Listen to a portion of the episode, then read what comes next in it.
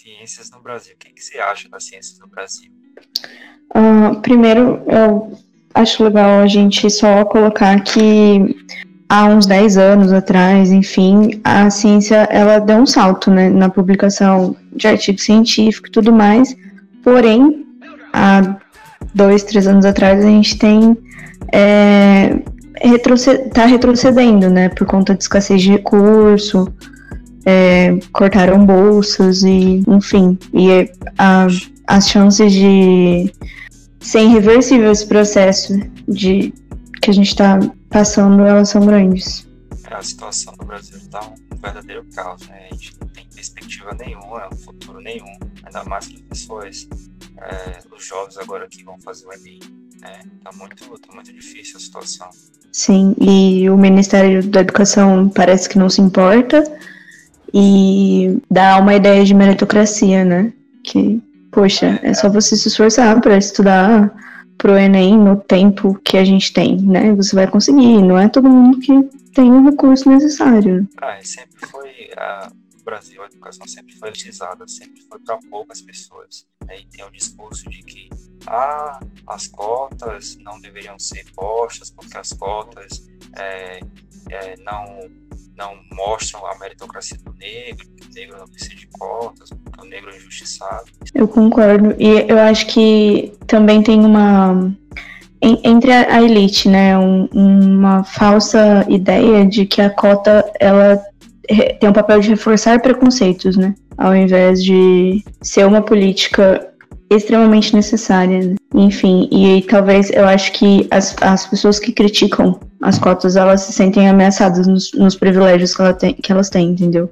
Como se, ai, é, estão roubando a minha vaga na faculdade. Ou, ou uma coisa, é, no meu processo de vestibular que eu ouvi muito comum era, ah, mas se eu tivesse cota eu já teria passado com essa nota, sabe? Triste. Quem defende, e quem defende a, a, não utilização das cotas, a extinção das cotas, você vê que são pessoas que não estão dentro dessa realidade. Por exemplo, pessoas Sim. de classe média, né, que nunca é, precisou pegar um ônibus na vida, que nunca estudou sempre em escolas particulares, ensino, ensino privado. E elas veem isso como uma vantagem, sendo que é, eu até, até sou um pouco, é, não que sou contra, eu até que vejo as cotas como um remendo e calça velha. Né? Isso é até um discurso dos caras da direita porque realmente, mesmo com as cotas, o número de negros que entram, que adentram a universidade é pouco, né? O que o problema que eu vejo assim que está escancarado é problema na base, né? na educação, porque quem tem acesso ao ensino, ao ensino superior hoje em dia são as pessoas que têm condições financeiras. Né? As vagas, por exemplo, para medicina, os cursos mais concorridos são as pessoas de classe média, são as pessoas que têm condições para sem as cotas. E mesmo com as cotas, eu vejo que os negros eles não não eles não estão é, conseguindo ter igualdade né? e eu vejo que isso é um problema que está na estrutura do, do ensino né na base e isso é claro sim é, eu tive uma experiência de enquanto eu estudava eu estudei em casa né um tempo e enquanto eu fazia isso é, eu dava aula em um cursinho da, da escola da família, sabe? Hum. E, enfim, eu, eu penso assim que é muito é muito nítido essa questão de do problema tá na base, sabe? Está na estrutura e enfim, de como eu, eu acho que vai até tipo de, do acesso mesmo à educação, né? É, de como a educação é realizada, enfim, e também dá para entrar em outros questionamentos sobre o sistema educacional mesmo, né? A forma com que o aprendizado é estimulado, enfim é, são muito o problema é muito profundo vai muito além da estrutura da escola da escola pública é uma questão assim social é escola e assim por diante. Sim. É, eu não lembro onde eu encontrei essa essa fonte mas é, se você analisar você já até havia comentado né que muito a grande maioria das pessoas que estão ocupando as vagas de universidade estadual e federal, elas são classe média e são classe média que fizeram cursinhos caríssimos para conseguir ocupar essas vagas, né? E, e se você pega, por exemplo, a realidade de uma particular, você encontra muita gente que tá passando dificuldade para conseguir é, pagar, pagar a faculdade e estudar, sabe? Quando na verdade é, meio que se sobrasse, né? Se a gente conseguisse, se tivesse vaga, a pessoa ela estaria numa, é, numa universidade estadual, federal. A falsa meritocracia. Porque realmente. Sim. E eu acho que o, o sistema que a gente vive, ele reforça muito essa percepção de meritocracia, né? Tipo, as oportunidades elas estão aí, é tudo igual para todo mundo, é só você se esforçar, e não é só você se esforçar. É, o Brasil é um país absurdamente desigual, então é, são muitas coisas que impedem a pessoa de só se esforçar, entende? Tipo, não, não existe isso, você só se esforça, você fica onde você tá, não, tem como. Enfim. E, cara, eu tô com pena. Eu não sei se eu tenho pena do pessoal que vai fazer o Enem agora. Não sei nem como é, como é que vai acontecer, se vai ser presencial aí com coronavírus, ou vai ser online. Não, não tô acompanhando recentemente. Mas um ensino apropriado, tem o um ensino, é, ensino privado, uma escola particular. É, quem vem de, de é, rede pública e tal, é, não consegue é, acompanhar a demanda que está sendo pedida no Enem. E já vem por aí ainda mais que o governo defende é, com os dentes a meritocracia, sendo que isso é a maior besteira do mundo, meritocracia, de que todo mundo tem a mesma capacidade, se estudar, né? tem até os, os anúncios agora, estude em casa, teve até uma polêmica, um meme agora, é, do menino gravando, é, se gravando com um celular de 5 mil reais, o tripé, o tripé do celular do menino era 500 reais, e pedindo para que estudasse em casa, continue estudando em casa. A propaganda do governo agora tem essas contradições. Sim, eu acompanhei. Aí tem isso, né, no Brasil. E é, é sim, é muito complicado, porque é, por mais que, por exemplo, é, seja uma, uma ferramenta um pouco mais difundida hoje a internet, tem muita gente que não tem internet em casa, sabe? E Exatamente. não tem como essa pessoa acompanhar e estudar da forma como que de, deveria ser feita no ano letivo normal, né? Para poder fazer uma prova. Então, muitas pessoas vão ser prejudicadas e simplesmente o governo ele tá ignorando isso, entende? Eu acho que é confortável para a posição do governo deixar as coisas como elas estão, sabe? Não desmarcar e dane-se quem quem vai se prejudicar ou não, entende? A gente tá com, com nossa programação e não vamos pensar no, na população, entende? Ah, e você vê qual a real preocupação do governo atual. É o que? É a, a, imagem dele, né? Você, começando pela, pela ciência, né? Valorizada. E aí tem o caso da Amazônia, o caso lá do, do Ricardo Galvão. É, você já com certeza deve ter acompanhado o ex-diretor do INPE. E o cara Uhum. Ele teve na, na, minha universidade, ele fez uma palestra três meses, três ou quatro meses atrás, não me lembro. Ele fez uma palestra sobre políticas públicas e questões ambientais, alguma coisa assim. E ele explicando, né, por que que Bolsonaro, é, por que que os dados dele estavam corretos, por que que Bolsonaro dizia que estava ruim. Ele simplesmente disse, e é a coisa fantástica dessa, dessa palestra. Ele simplesmente disse que isso foi uma questão puramente política, e é óbvio, né? Ele citou o exemplo de Hitler, né? Quando Hitler começou a perseguir o cientista, é, Max Planck pediu a Hitler que parasse de perseguir os cientistas. E Hitler falou se os cientistas fossem judeus, ele não queria nem saber, ele ia massacrar mesmo. Né? Então a ciência sempre teve, sempre foi influenciada pela política, inclusive a educação, né? a educação elitizada. Sim, isso me lembra. Existe uma foto de Einstein é, fazendo juramento para mudar a nacionalidade dele, fugindo do, do nazismo e da perseguição. Primeira Guerra, Segunda. Ah, sempre foi isso, sempre é. foi essa perseguição política. Né? E, e agora a gente está vendo isso diante de nossos olhos. É, o cara, o ministro, Sim. você que é da área da saúde, é, o Mandetta, o, ex-ministro que saiu agora, ele, o cara, o cara defendeu a, a carreira dele toda, defendeu os ministros, nós escolhemos os ministros atendendo caráteres técnicos e tal, o cara montou o time dele todo, né, colocou lá os, os caras segundo é, os melhores, segundo ele, e depois ele demitiu o cara porque o cara não quis fazer o que ele quis. Né? Então isso foi claramente uma intervenção política. Sim. É, meio que se você vai contrário ao que eu quero e ao que eu penso, eu te demito. Isso. E só fica ao meu lado quem estiver de acordo com, com o que está sendo feito. E assim, eu acho que essa, essa decisão ela foi muito É, não chocante, né? Porque acho que nada mais que está acontecendo hoje em relação ao governo é chocante, é completamente previsível. Mas é, eu acho que ficou muito claro é, que se você não concorda, você vai embora, entende? E não, não há liberdade para o questionamento, para enfrentamento, pois é, nos posicionamentos políticos. Monarquia, realmente. Hum. E eu estava é, vendo sobre a questão da, da Amazônia e da população indígena, né? Com a, a expansão do, do coronavírus, o estado. É, a região norte, né, tá, tá bem complicado. O coronavírus chegou lá, o, sistema de saúde já tá começando a ficar super sobrecarregado.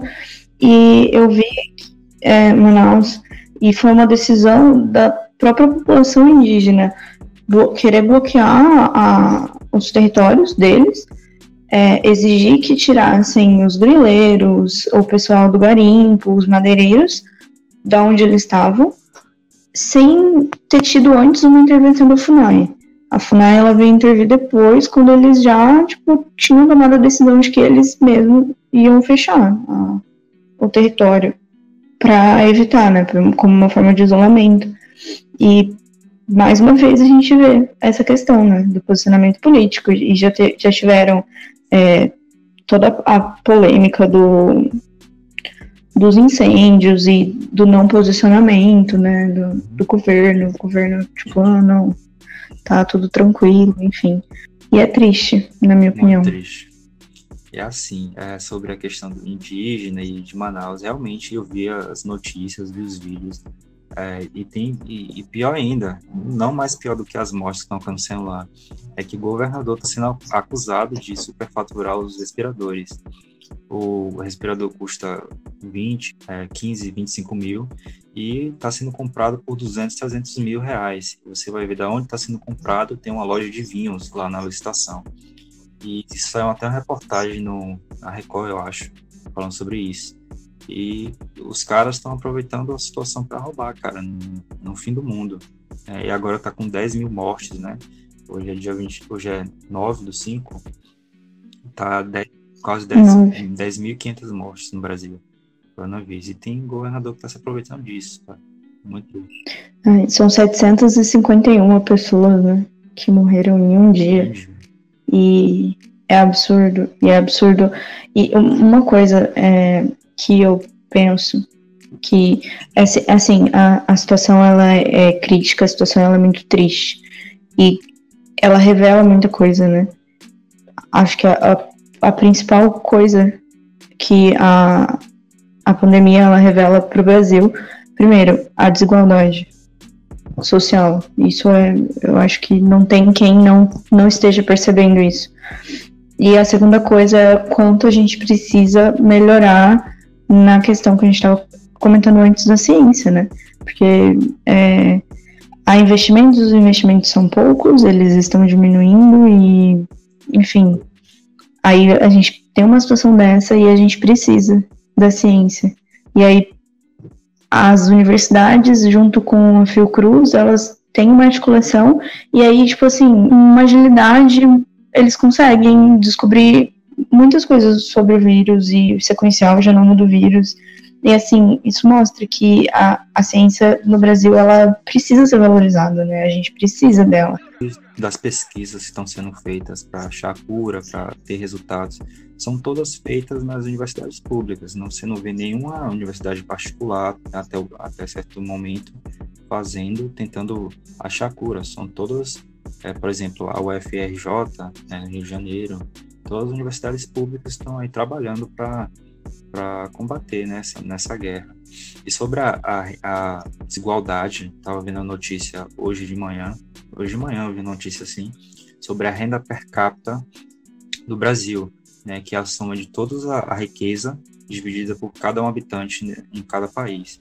E a renda per capita por pessoa é de 1.432. Isso é um dado do IBGE de 2019. E como é que o Brasil pode ser um dos países uhum. mais desiguais da América Latina? Aí você vê as contradições sociais que tem no Brasil. Né? O Brasil é a, a oitava maior economia do mundo, oitava maior. Né? Não era para ter isso. Então tem algo errado, obviamente, né? Muito errado aí. E é o sétimo país mais desigual né, do mundo. E, é, e se a gente for é, analisar, por exemplo, pelo. Aí, essa parte você consegue explicar mais que eu, mas pelo coeficiente de Gini, né? Que é o medidor da, da desigualdade. E é, você vê uma concentração de renda muito muito grande no Brasil, né? 1% do, dos mais ricos tem 30% do, de, todo, de todo o dinheiro do país, sabe? E isso tem reflexos, né? Na sociedade Essa inteira, é não tem como. Sistema, a questão do sistema, né? É porque o capitalismo ele sempre busca ele sempre busca uma alternativa de otimizar gastos, né, de acumular riquezas. E aí ele tem que ter uma base, uma base que sustente isso, né, que sustente a, essa pirâmide. E a gente pode imaginar a sociedade como uma pirâmide. Embaixo você tem as pessoas comuns, no meio você tem o governo, em cima você tem as pessoas mais ricas. E na questão de renda, a gente pode imaginar uma pirâmide invertida. Quando você investe, você tem a ponta embaixo que é menor, né, que, que seria a parte da população. Então, a população que em maior proporção recebe menos, o Estado fica articulando entre a população e os empresários, os grandes capitalistas, e a parte que inverteu da pirâmide, que seria embaixo, estaria a maior concentração de riqueza, que estaria em cima, seria um número ínfimo de pessoas que tenha de riqueza no mundo. Então, se, for, se a gente for, assim, é, reunir é, 5 mil pessoas do mundo, essas 5 mil pessoas do mundo têm a maior quantidade de riqueza já produzida em toda a história, pessoas muito ricas. Por exemplo, os Rockefeller, os caras que imprimem o dólar nos Estados Unidos, os caras mais ricos do mundo. Tem hoje, por exemplo, Mark Zuckerberg, o cara do Facebook, os caras mais ricos do mundo, cara. Dessa metade da riqueza dele, ele mataria a fome da humanidade toda por 10 anos. Aí você vê as contradições que tem isso. Sim. E, enfim, e os Rockefeller também começaram com petróleo nos Estados Unidos. Empresa de petróleo, é, é. óleo diesel, essas coisas assim. Isso. E sobre o que eu queria te perguntar, é, você acha que, que, mediante a crise que a gente está vivendo e observando que tem coisas que são insustentáveis, que, que nós temos muito problema, é, você acha que a gente hoje consegue, é, a sociedade, aplicar um modelo econômico que ele não não gere tanta desigualdade e nem tanto dano ao meio ambiente. Olha, até tem. Ou você acha utópico? É, até que tem. Só que o que acontece? A maioria dos países no mundo, eles são capitalistas. Né? Então, e a gente vive numa era de globalismo. O que é, que é o globalismo?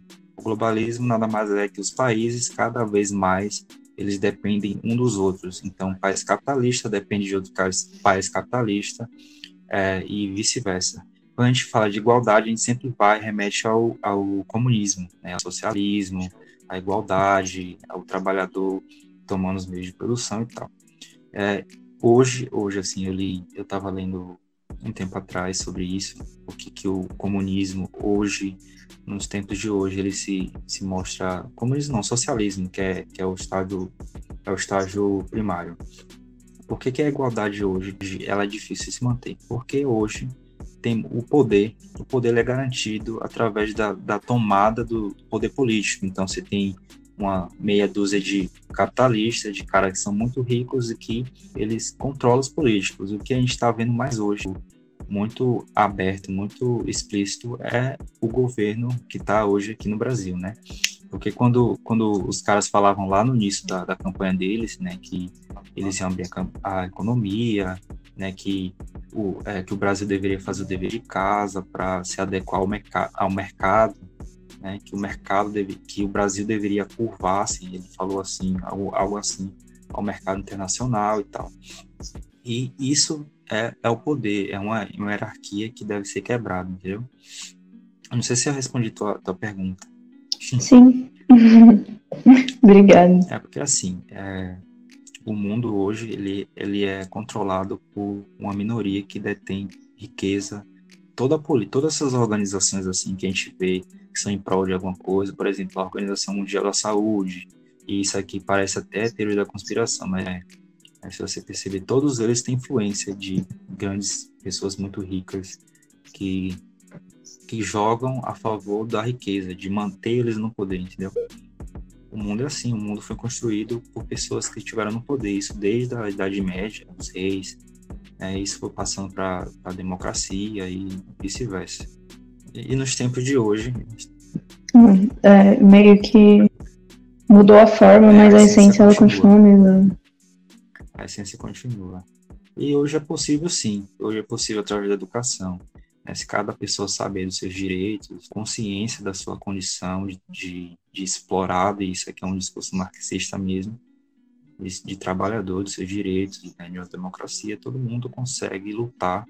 E já temos exemplo disso. Na Europa, por exemplo, tem o estado de bem-estar social, que, por exemplo, o capitalismo é permitido, é, porém, ele é controlado pelo Estado quando o capitalismo começa a avançar muito, começa a causar muita desigualdade, o Estado entra e coloca isso em equilíbrio.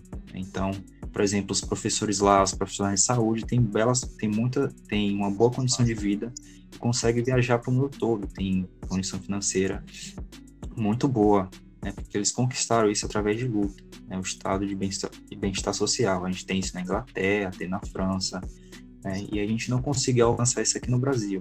Né, e muito desvalorizado, né? Assim, eu vejo hoje no Brasil, é, existem profissões que são é, cursos, né?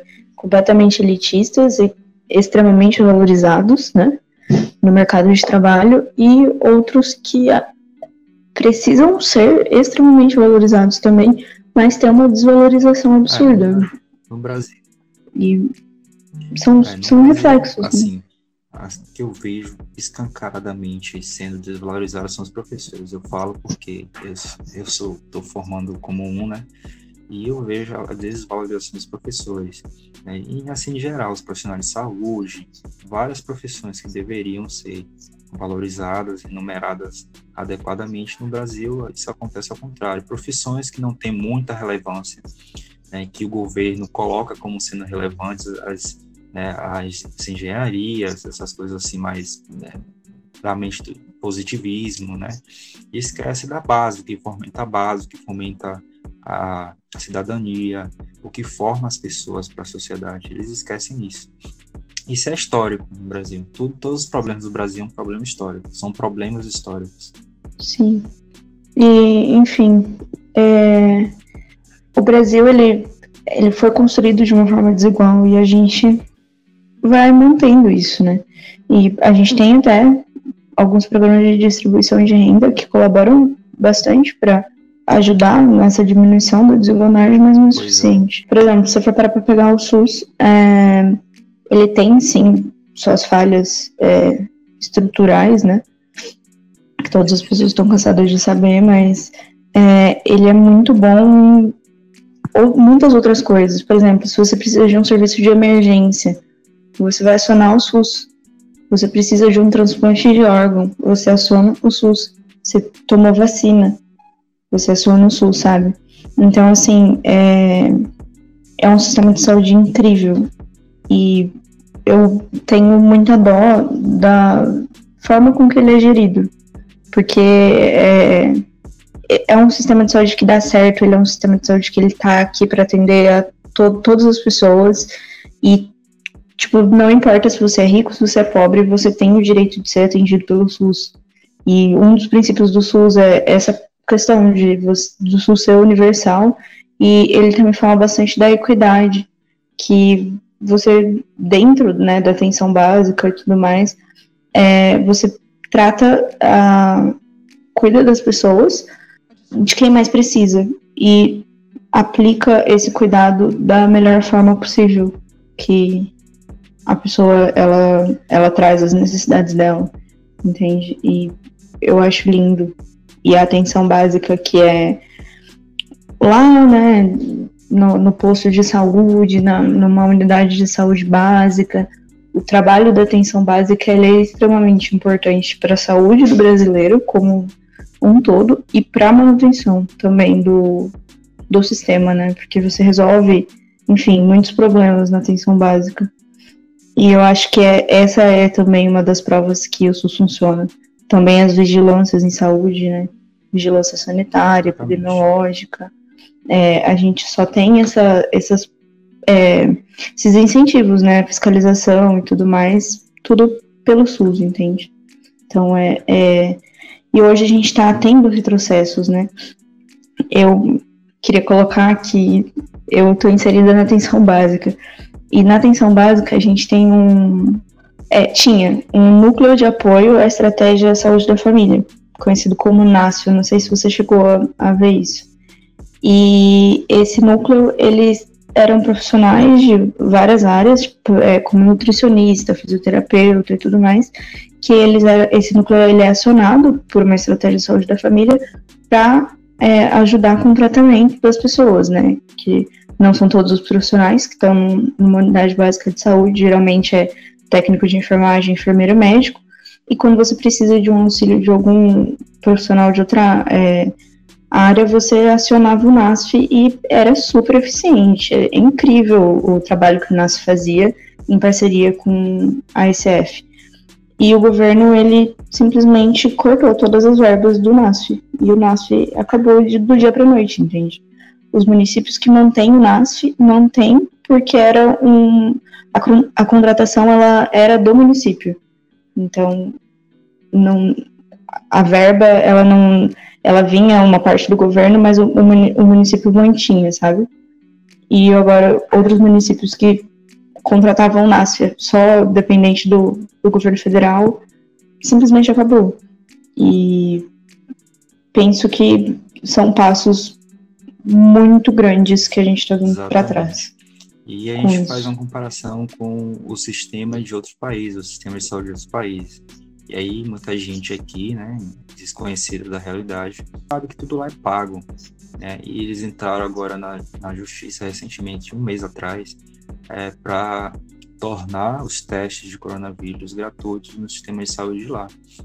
Se você cair lá doente e for para o hospital, você até é atendido, né? Mas depois a, a conta da, das despesas médicas vai tudo é, na sua casa. Para só que pagar, você perde sua casa, né? O governo toma seus bens. E isso acontece, é, assim, diariamente lá. Muitas pessoas não conseguem, é, as pessoas de baixa renda, né? Se a gente comparar os Estados Unidos, primeira economia do mundo, a média da população de lá consegue ter, assim, um acesso básico é, à saúde. Lá, lá eles conseguem, é, a, a, classe média, né, em geral, consegue ter acesso mínimo aos bens de saúde. Agora, a classe, é, a classe mais pobre, digamos assim, eles não têm. Né, eles vão para os hospitais é, só para se manter vivo naquele momento, mas depois eles têm que lutar para pagar a conta do, dos hospitais. É algo terrível. Lá, a, o sistema de saúde lá é privado, as pessoas têm que pagar. E aqui a gente não paga nada e muita gente reclama disso. É, lá, eu penso que tudo. Aqui no Brasil é muito comum ouvir essa queixa, né? Tudo que a gente vai fazer a gente precisa pagar. Mas há lugares em que até coisas básicas, como a saúde e a educação, você não tem outra alternativa, né? E a população, ela sofre com isso, porque a saúde, ela é um direito você tem, né, que então que o Estado ele te dê essa saúde de uma forma gratuita. E o nosso SUS está aí para isso e muitas pessoas não entendem isso e pedem para que o SUS seja privatizado e seria um caos, um caos. se isso acontecesse. E diante de todas essas coisas, é, os brasileiros parece que andam anestesiados com essas coisas.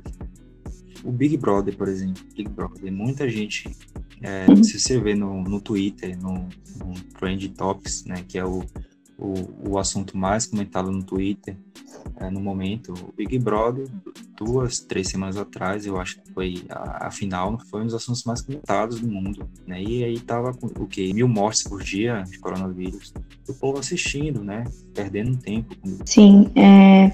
Estavam muito anestesiados com isso. Sim, eu concordo. Se eu não me engano, teve um, um do, do, das eliminações que foi o recorde mundial de número de votos num programa ah. de. num reality show.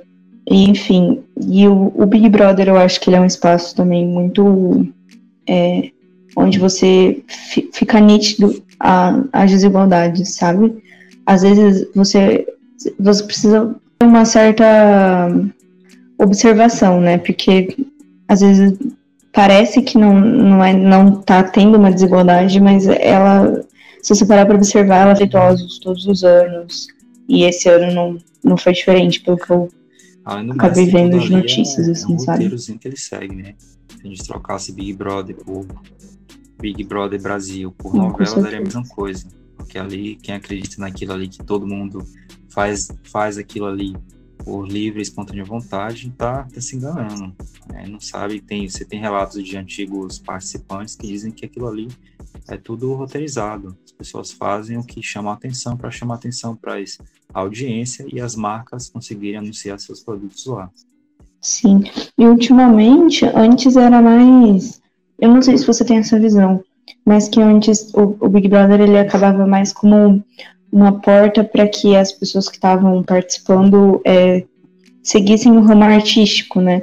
Da, do teatro, enfim, é, novelas, filmes. E hoje é, tornou mais um mais para o ramo da, da, da, influência digital, né?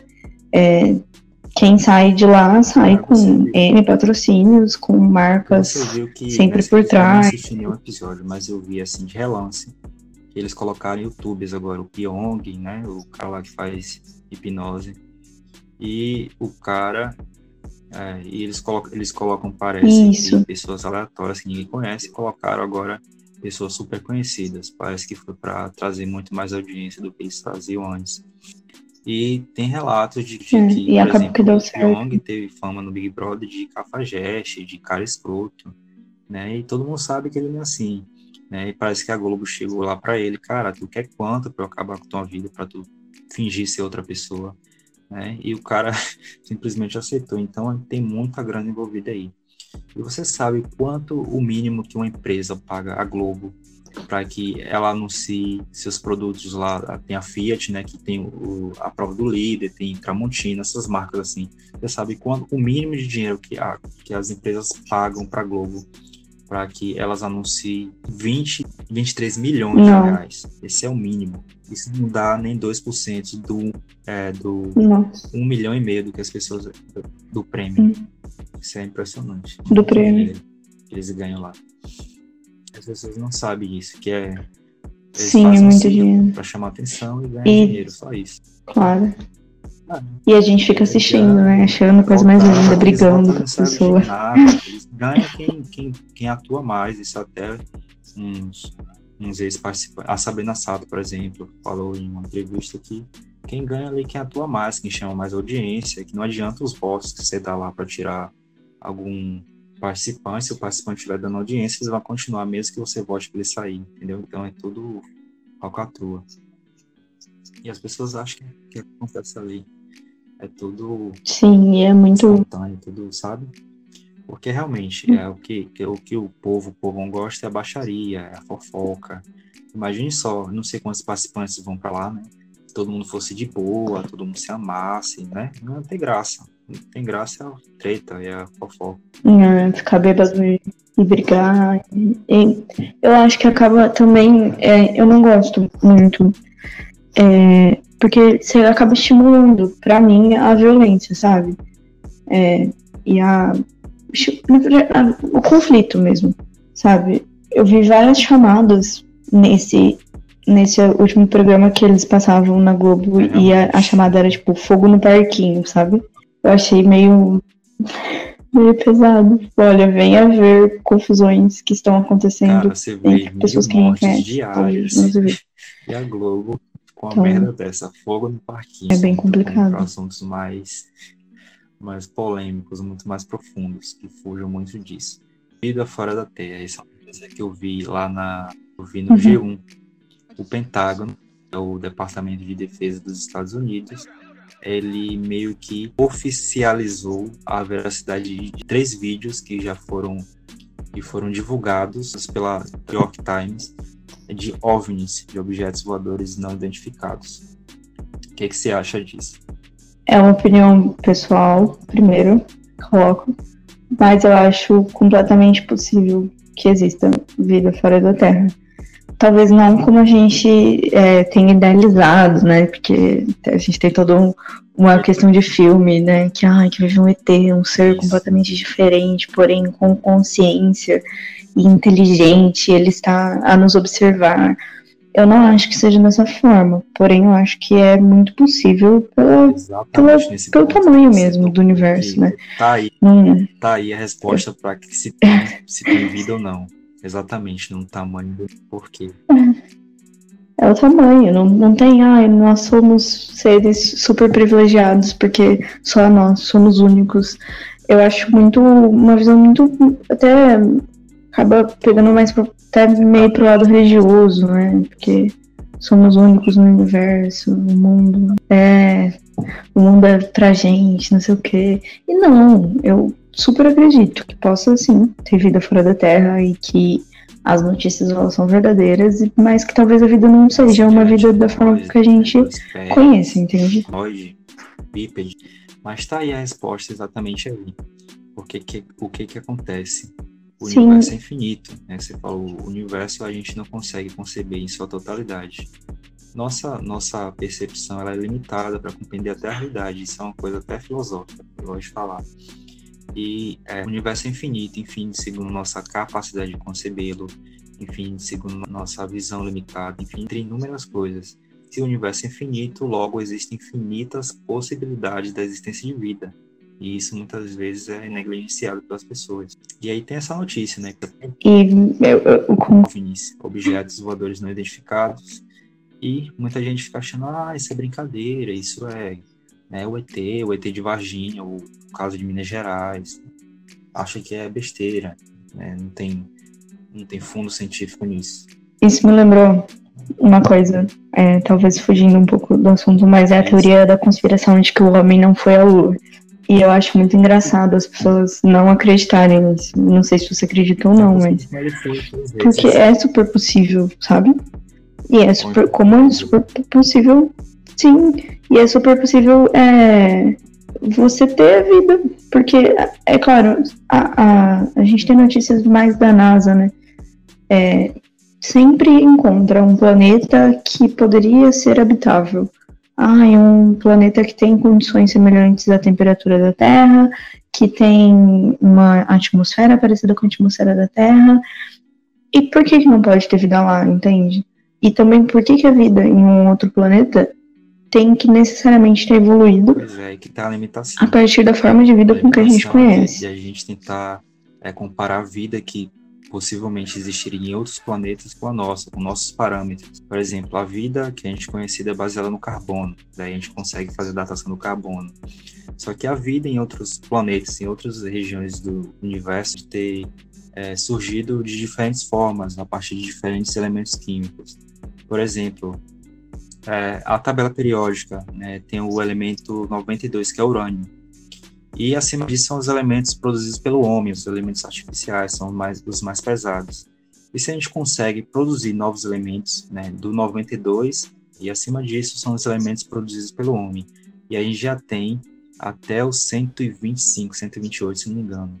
É o Unum Pentium, o nome do, do elemento químico e são acho que 30 ou é 26, 26 elementos. E se a gente consegue produzir novos elementos, é, é, óbvio e claro que pode existir novos elementos químicos que a gente não conhece, que a gente não catalogou. E essa vida que pode surgir em outros, que pode ter surgido em outros planetas, em outras regiões do universo, ela pode ter sido se baseada em outros, em outras formações químicas. Né? Isso é um debate que é muito, muito pertinente na comunidade científica, porque comparar a vida que pode surgir, que pode existir em outros planetas com a nossa é muito, muito vago, conforme as possibilidades que a gente tem. Então vai por aí. Sim, com certeza. É, nesse gancho de é, a vida se desenvolver a partir de um outro, é, outro espectro mesmo de elementos químicos, há teoria de que talvez a gente possa ter formas de vida derivadas da amônia, por ela ter peso molecular e o tamanho muito parecido com a água. Então, fazendo essa comparação, é, a galera começou a pensar que, poxa, às vezes a gente está procurando água, né? Procuramos um, um planeta onde há água. E talvez a forma de vida não esteja ainda, entendeu? Então, assim, é, eu, é um assunto que me interessa muito, porque é incrível. Lógico, e é lógico que a gente não está sozinho, entende? Evidências. E exemplo, não somos tão especiais assim. Que a gente procura exoplanetas, que são planetas que têm, a, têm as condições adequadas, entre aspas, para que haja vida. Só que a gente vê a contradição disso no nosso próprio planeta, que não necessariamente precisa ter condições adequadas, condições harmônicas para que a vida possa surgir. A gente vê, a gente vê isso nos extremófilos, né, que são seres que vivem em condições extremas. É, você tem extremófilo que vive acima de, uh, de mil graus, você tem extremófilo que vive abaixo de 20, é, menos 20 graus Celsius. Então, são seres que vivem em condições extremas. Então, por que, que a gente tenta replicar as condições perfeitas, de é, que a vida possa ter surgido em condições perfeitas em outros planetas? Esse é um, é um argumento que já está sendo meio jogado de escanteio. Sim, com certeza. E, e acaba que, por exemplo, é, é claro que a gente tem alguns, alguns princípios que a gente precisa para que a vida seja indispensável, né? Que é, são os principais alvos de busca, que é a temperatura, ser um ambiente estável e uma, alguma fonte de energia, né? Mas ninguém, não, não tem como, sabe? Igual você comentou dos extremófilos. Geralmente é, são bactérias que vivem dentro de vulcões e no e, tipo assim e no, nos polos sabe? Então o, a bactéria ela tá lá e ela é uma forma de vida. Ela é uma forma de vida simples sim mas ela é uma forma de vida. E ela é uma forma de, de vida completamente vou colocar a palavra entre aspas formável sabe? É, ela pode se desenvolver em outro lugar. Eu tenho esperança de que ainda enquanto estivermos vivos, teremos é, alguma notícia de que não estamos sozinhos. É, temos evidência, sim, no passado, no presente e no futuro. E quais são as evidências no passado? Se a gente pegar todas as civilizações antigas, os maias, os incas, os astecas, todos eles, os egípcios, todos eles representavam a criação da humanidade como algo que, que viesse fora da Terra. Por exemplo, você pega o livro dos mortos dos egípcios ele conta a história do surgimento do povo egípcio, da, da humanidade, a partir de três faraós. Esses três faraós, é, no, mundo egípcio, os faraós são deuses, né? E os deuses são representados nesse livro como deuses que vieram do céu, que vieram das estrelas, né, de óleo.